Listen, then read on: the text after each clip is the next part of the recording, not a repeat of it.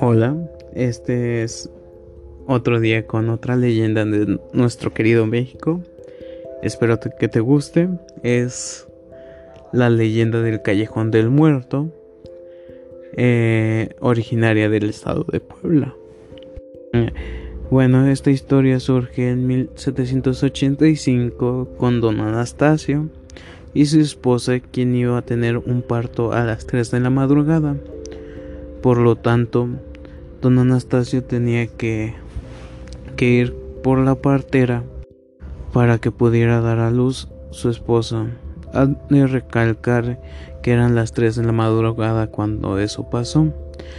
Y don Anastasio era un hombre acaudalado y rico de la zona, así que tenía servidumbre y ayudantes, los cuales ellos se ofrecieron a acompañarlo por ella, ya que se decía que en los callejones o en el paso eh, lo podrían asaltar o asesinar en el peor de los casos, a lo que don Anastasio se negó rotundamente, ya que él tomó su camino, tenía que cruzar por aquel callejón oscuro, el cual era muy reconocido porque asaltaban y despojaban a las personas de sus pertenencias.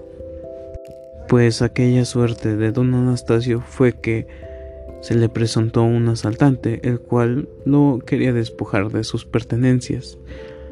Pero cabe recalcar que don Anastasio traía una la cual con la cual asesinó al asaltante. Don Anastasio siguió su camino dejando atrás el cuerpo ya que sucedió el parto. Don Anastasio decidió acompañar a la partera una vez más a su casa, descubriendo que el cuerpo se encontraba rodeado de las personas del pueblo, preguntándose quién lo había asesinado. Pero al paso del tiempo eso ya no importó, pues se conocía que era un asaltante el cual despojaba a las personas de sus pertenencias y de su vida. Al pasar el tiempo, las personas que iban pasando, como de eso de las 3 de la madrugada, empezaron a ver aquella sombra de aquel hombre asesinado en aquel lugar. Se dice que su espíritu se quedó vagando en aquel lugar donde fue asesinado.